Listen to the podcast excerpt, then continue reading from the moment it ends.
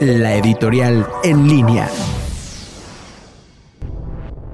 Muy buenas tardes amigos en línea, mi nombre es Mariano Bravo.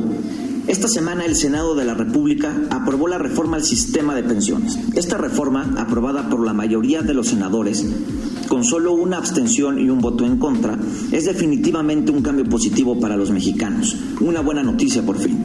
También la Cámara de Diputados dio de qué habla Ayer la Junta de Coordinación Política informó que alcanzó un acuerdo para designar a los cuatro consejeros de línea que estarán en un periodo del 2020 al 2029.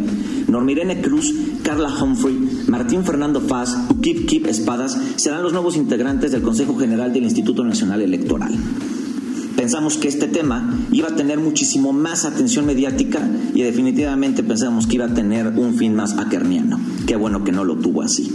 Creo que es para bien de que no se haya partidizado ni se haya convertido en un circo mediático, más de lo que fue el proceso de designación de los finalistas y de las quintetas, el que se haya llevado en un proceso tan rápido y lo haya aprobado el Pleno, aún con la queja de alguno de los legisladores del grupo de Morena o los extensos de Morena.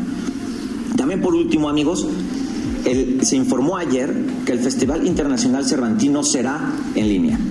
Definitivamente creo que ese es un golpe fuerte para el ánimo de todos los guanajuatenses y sobre todo para la capital del estado, que espera siempre con mucha, con mucha, con mucha atención el dicho festival.